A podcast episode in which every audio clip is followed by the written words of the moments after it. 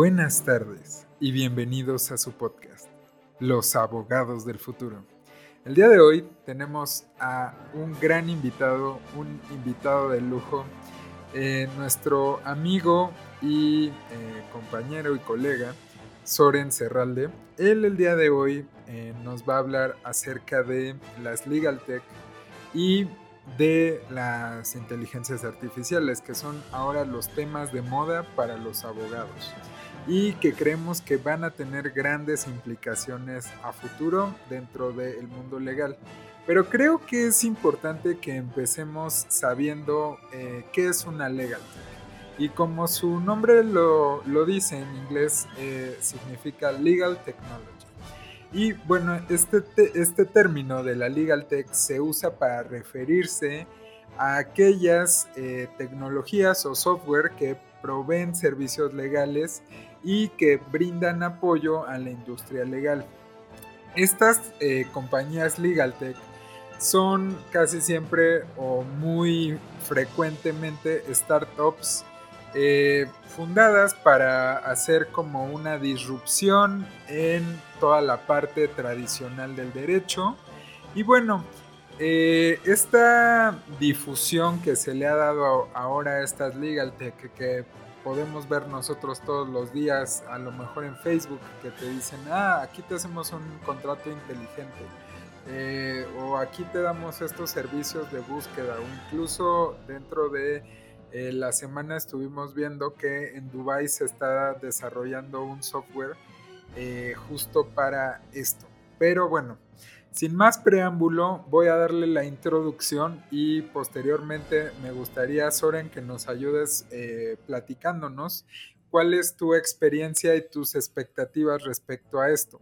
Para los que no sepan, eh, bueno, Soren eh, es egresado del Instituto Tecnológico de Monterrey y además cuenta con un MBA en la misma institución y además ha sido admitido para eh, hacer un LLM, o sea, una maestría en Derecho en la Universidad de Harvard en línea. Así que, eh, pues, preséntate, amigo. Eh, David, Jesús, muchas gracias por el espacio, muchas gracias por la oportunidad y más que nada agradecer el que se pueda transmitir el conocimiento de estas nuevas tecnologías que están revolucionando la manera en que se prestan los servicios legales, eh, no solo, digamos, eh, en los países eh, desarrollados, en los países generadores de tecnología, sino a nivel mundial. esta tendencia creo se ha incrementado en una opinión meramente personal, porque difieren los expertos, en cinco años. Y esto se debe a la pandemia de SARS-CoV-2 o el COVID, en el sentido de que la revolución tecnológica se ha adelantado en cinco años. Esto es tecnología que esperábamos, prácticas que esperábamos que se vieran para 2024, 2025, están desde el año pasado, se han gestado. Hay teóricos, escritores, eh, gurús que mencionan que incluso se adelantó a 10 años. Para entender la legal text, eh, no solamente es la aplicación de uso de tecnologías, sino lo que esto involucra. O sea, ya no es eh, el uso de una herramienta que nos facilita las cosas, sino que nos cambia el chip, por ponerlo de una manera coloquial. ¿En qué sentido?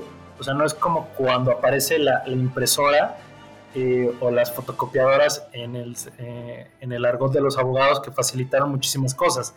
No, o sea, ya estamos hablando de que se cambia la manera en que se hacían las cosas y para esto es eh, necesario previamente entender un concepto, la disrupción y la disrupción de abogados o el abogado disruptivo.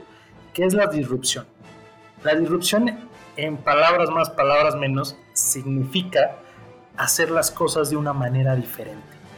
O sea, lo que hacías, pero de una manera diferente.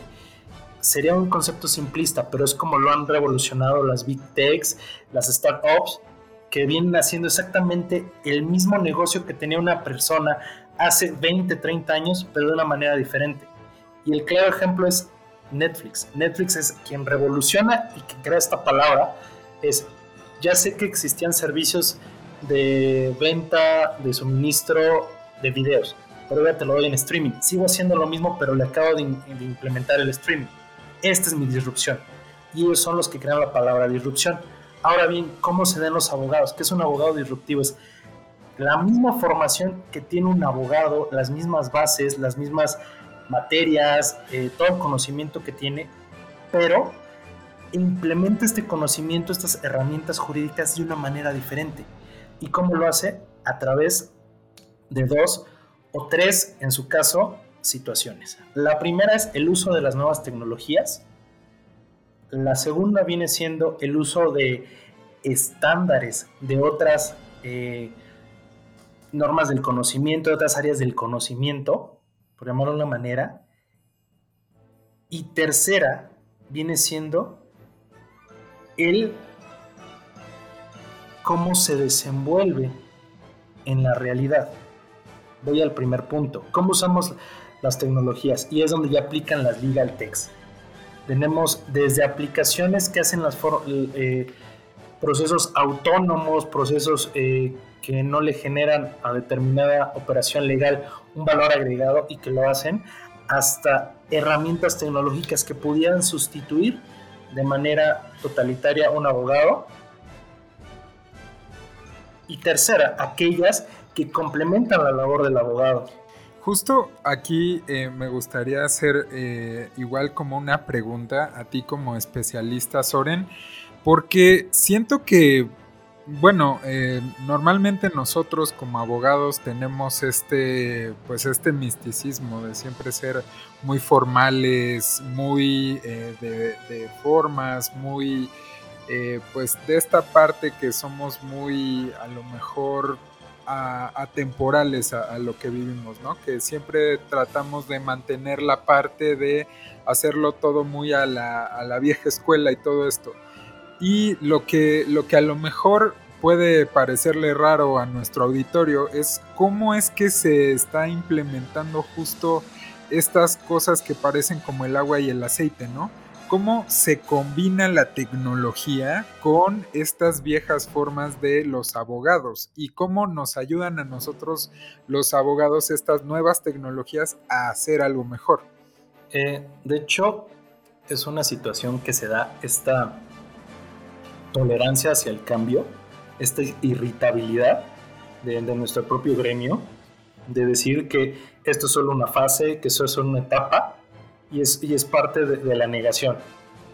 Todas las, eh, ¿cómo llamarlo? Todas las áreas del conocimiento, todas las industrias que han eh, experimentado esta disrupción, han tenido esta resistencia en su momento.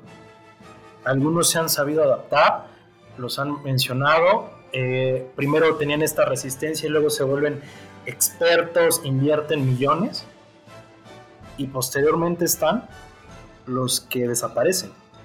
En, entidades, eh, despachos, abogados que, lamentablemente en algún futuro ya no van a tener esta cabida por, por aferrarse a, situaciones. Ha pasado.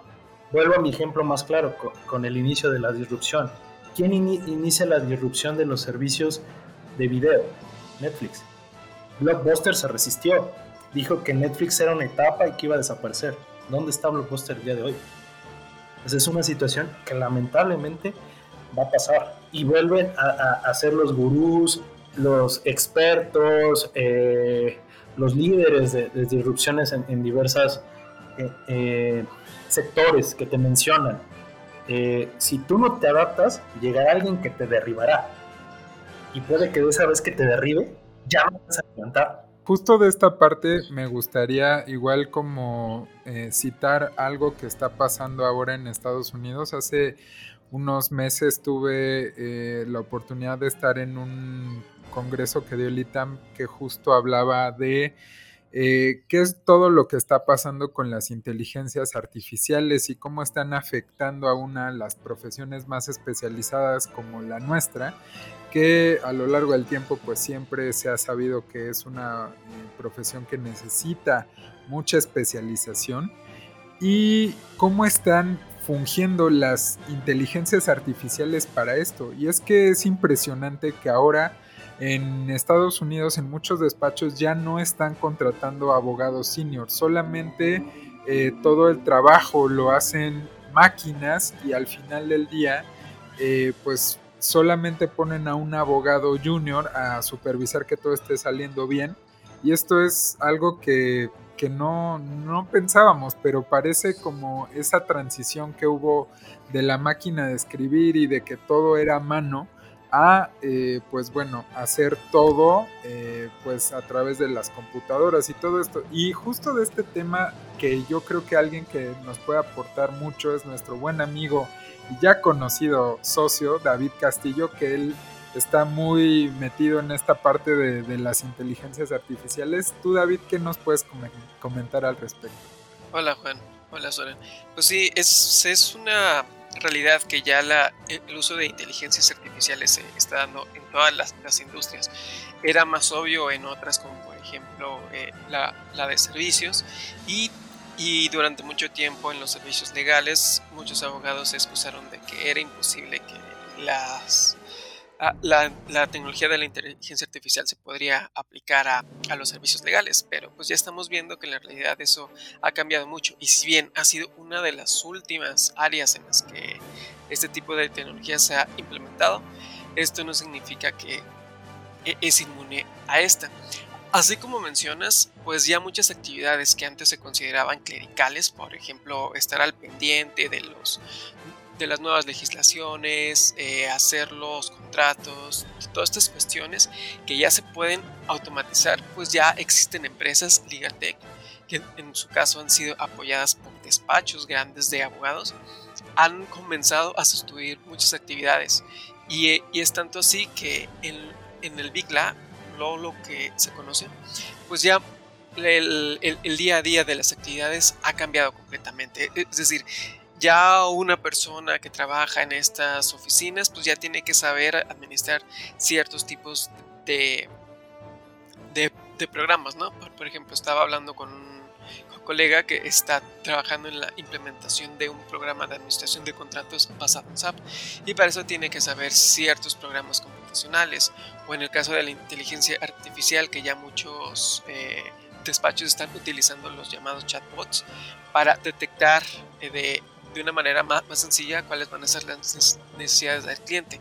También en, esta tendencia de la inteligencia artificial, pues lo que es la automatización de, las actividades y otro caso que también ha, ha sido muy utilizado es eh, los modelos de lenguaje máquina. Aquí estamos hablando que ya se, utiliza toda la, la información, todo lo que se conoce como Big Data, para hacer modelos que te sirvan para tu solucionar posibles problemas que tengan los clientes. Es decir, ahorita ya muchos despachos están dando cuenta que tienen demasiada información que pueden hacer algo con, esa información. E, esa data se ha convertido en un activo que puede ser utilizado por modelos matemáticos que son generados con base a algoritmos de inteligencia artificial, como lo que te comentaba de, del lenguaje máquina que nos permiten detectar patrones en los comportamientos del cliente y así ofrecerle servicios más, eh, más actualizados a sus necesidades. Y otra cosa que es muy importante, que ya se tiene como que un, un récord de que estos servicios funcionan para cierto tipo de perfil. Es decir, que, que, ya el abogado ya no tiene que perder tanto tiempo en checar archivos, sino en, en, enfocarse específicamente en lo que necesita el cliente. Esto ha sido permeado mucho de también de los servicios médicos, de la llamada medicina personalizada, solo que habría en este caso se nos había olvidado un poco en la labor de los despachos que cada cliente es especial y que se le tiene que dar un trato personalizado. Y estas herramientas nos están ayudando a volver a esto y por lo mismo diferenciarnos de la competencia. Claro, y creo que es un punto muy valioso. Justo creo que una de las mayores preocupaciones de los abogados era la alteración de toda la información que se registraba justo de manera eh, digital, pero ahora igual con estas nuevas tecnologías como el blockchain, que ya no permiten que eh, se, se, alteren. Justo creo que estamos yendo a pasos agigantados hacia esta nueva realidad y la verdad. Así es, Juan. De hecho, eso se está utilizando mucho en, en bueno, empezó mucho en el área de propiedad intelectual porque pues tú sabes que el, activo más importante de, muchas empresas en, la mayoría de los casos, pues son, sus activos intangibles y, un ejemplo pues son la, la, propiedad intelectual, ya sea la marca, modelos de comunidad, patentes y todas esas cuestiones necesitan estar muy bien protegidas. Entonces, como tú bien mencionas, eh, se ha utilizado mucho lo que es blockchain para compartir información en, en tokens y que tú puedes estar seguro de que no se va a modificar esta información y que solo se transmite entre las, las personas que están con esta tecnología. Y ahora que, abriste, que abriste un poco eh, la plática lo que son los blockchain, pues esto es una revolución porque también se está hablando mucho de los llamados contratos digitales. Hay varios despachos que están empezando a, ofrecer tokens, es decir, que en un token equivale a 20 horas de servicio, por ejemplo. Y esto ya está muy eh, ¿cómo te lo digo? Como que ya le da más certeza al cliente de que ya no se pueden modificar ciertas cosas. Esto también eh, funciona muy bien para cuando tú quieres comparar un servicio con otro. Ya, ya, ya, no es tanto subjetivo, sino que te puedes basar en toda la metadata que te, que te lanza esta tecnología de las blockchain o checar otras bases de datos y ya vas a tener mejor información sobre en qué servicios funciona cierto despacho y cuáles no. Claro, y esto creo que es muy importante porque justo en esta plática que mencionaba hace un momento, básicamente lo que estaban diciendo eran, chavos, apúrense porque se tienen que poner a estudiar programación, que esto es súper, súper necesario y para nosotros como abogados en el futuro va a ser algo muy importante que también manejemos estos smart contracts y que aprendamos justo a, manejar estos lenguajes que mencionabas como el lenguaje robótico, pues toda esta, esta parte. Y pues bueno, ya aquí tomando ya toda esta información que, que hemos considerado, te preguntaría a ti, Soren, eh, ¿Cuáles son tus predicciones para, eh, para lo que viene? O sea, ¿tú qué le dirías a aquellos que buscan estudiar derecho o a los abogados practicantes? ¿Cuál sería tu consejo como gurú experto? Eh, básicamente va enfocado en hacer tres cosas y tienen que ver con los tres tipos de tecnología que vienen a usar los abogados del mañana. Y, estoy resumiendo tres desde una perspectiva, porque habrá expertos, habrá gurús que mencionan N tipos. Yo lo estoy eh, resumiendo en, tres grupos, que deberán dominar eh, nuestros futuros colegas, que deberán dominar nuestros colegas actuales. Son las aplicaciones que eh, ejecutan procesos no de valor, le hace, por ejemplo, analizar documentos, le hace sacar copias, le hace digitalizar, que son procesos que no agregan, digamos, como valor, que son procesos administrativos. las aplicaciones que sustituyen completamente a un abogado y las aplicaciones que tienden a dar seguridad al abogado o al instrumento jurídico. El primer tipo son aplicaciones del tipo e-discovery, que son aplicaciones que ejecutan procesos administrativos no otorgan valor. El e-discovery es un proyecto de IBM Watson que te permite analizar volúmenes de información gigantescas en poco tiempo. Dentro de estas tecnologías que igual agrega, hacen eh, funciones que dan valor administrativo, entramos el uso de la nube. O sea, no es posible que el día de hoy llegue un estudiante de leyes, un abogado, que no sepa qué es la nube ni cómo usar la nube. O sea, eso ya, ya no existe. O sea, son tecnologías que tienes que dominar sí o sí. La segunda, herramientas que sustituyen completamente a un abogado. Ya las hay, de, ciertos valores. Estamos viendo Logix, Cicero y Legal Shifter que hacen contratos automáticamente sin la presencia de un abogado. Tienen eh, despachos atrás, tienen bases de datos de N tipo de contratos, de N tipo de negociaciones y las van revisando en tiempo real y te están generando el archivo sin tener un abogado detrás. Solamente te piden ciertos datos y lo hacen completamente solo. Y dicen, bueno, el, litigio será exclusivo de los abogados. No.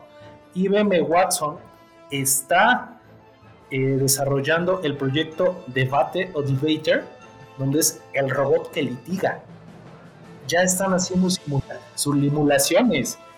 y, en escenarios controlados, la interfaz de IBM Watson Debater derrotó a despachos rankeados derrotó a equipos rankeados de arbitraje, de litigio, de simulación de escuelas Ivy League. O sea, te dice que es una realidad. Y las, y eh, las herramientas que pongo en el tercer bloque, que son la idea de la disrupción y la idea de la combinación humano-máquina, es aquellas aplicaciones que te permiten darle una mayor seguridad al cliente, que te dan un nuevo valor agregado al, al servicio que brindas. Una de ellas es, por ejemplo, Clarilis, que te permite hacer cualquier documento un smart contract, donde tú generas como abogado, haces tu contrato, tal cual tu demanda, usas Clarilis, Clarilis la autentica, la protege y genera un smart contract. Es eso, esa es la idea de la disrupción abogados que usen las tecnologías para dar valor agregado al cliente y que se estén enfocando en entender la necesidad del cliente.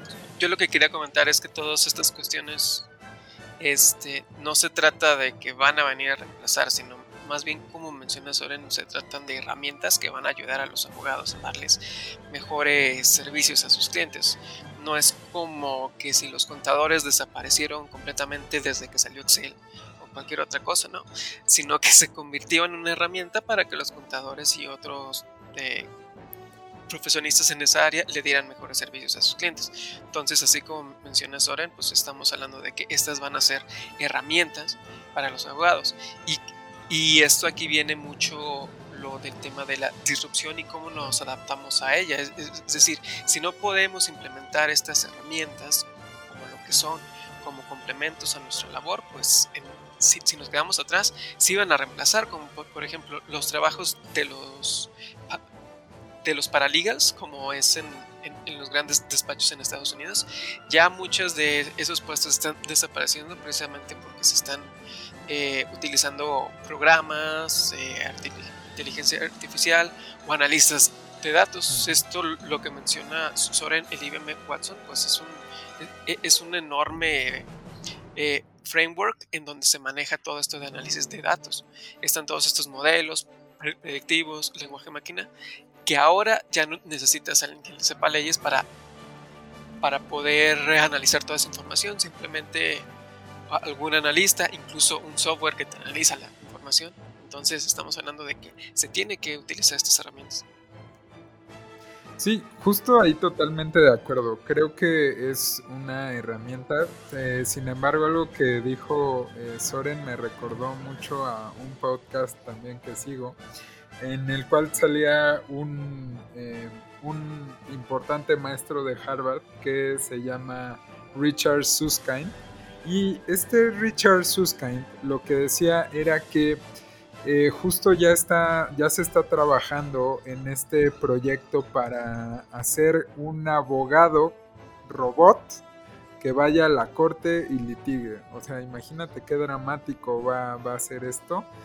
Y creo que ahí también eh, entran muchas cosas en, en, esta discusión, ¿no? O sea, también de las mejoras humanas y van a ser necesarias para nosotros para poder competir con, las máquinas o si no van a ser necesarias o cómo es que se van a aprovechar justo esta, todas estas revoluciones tecnológicas que yo creo que mil años los hemos avanzado tecnológicamente hablando muy rápido y bueno, están cada día saliendo nuevos softwares, nuevas cosas y bueno, Aquí me gustaría solamente que nos dieras este, tu cierre de, la postura, Soren.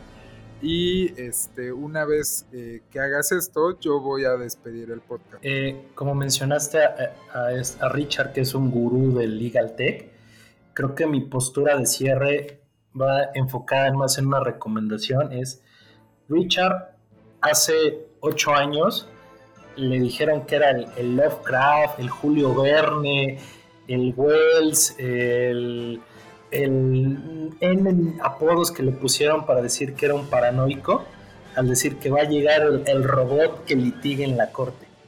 Hoy, siete, ocho años después, lo que él llegó a escribir en Abogados del Mañana, en cortes eh, online y en toda su serie de libros es una realidad. Y por eso mi opinión de cierre es, hay tres autores que debes seguir. ¿A quién mencionas? Richard, todos sus libros se están volviendo ya una realidad. Por eso se están adelantando a otra abogada también de Harvard, Michelle de Stefano, con su libro Legal Upheaval.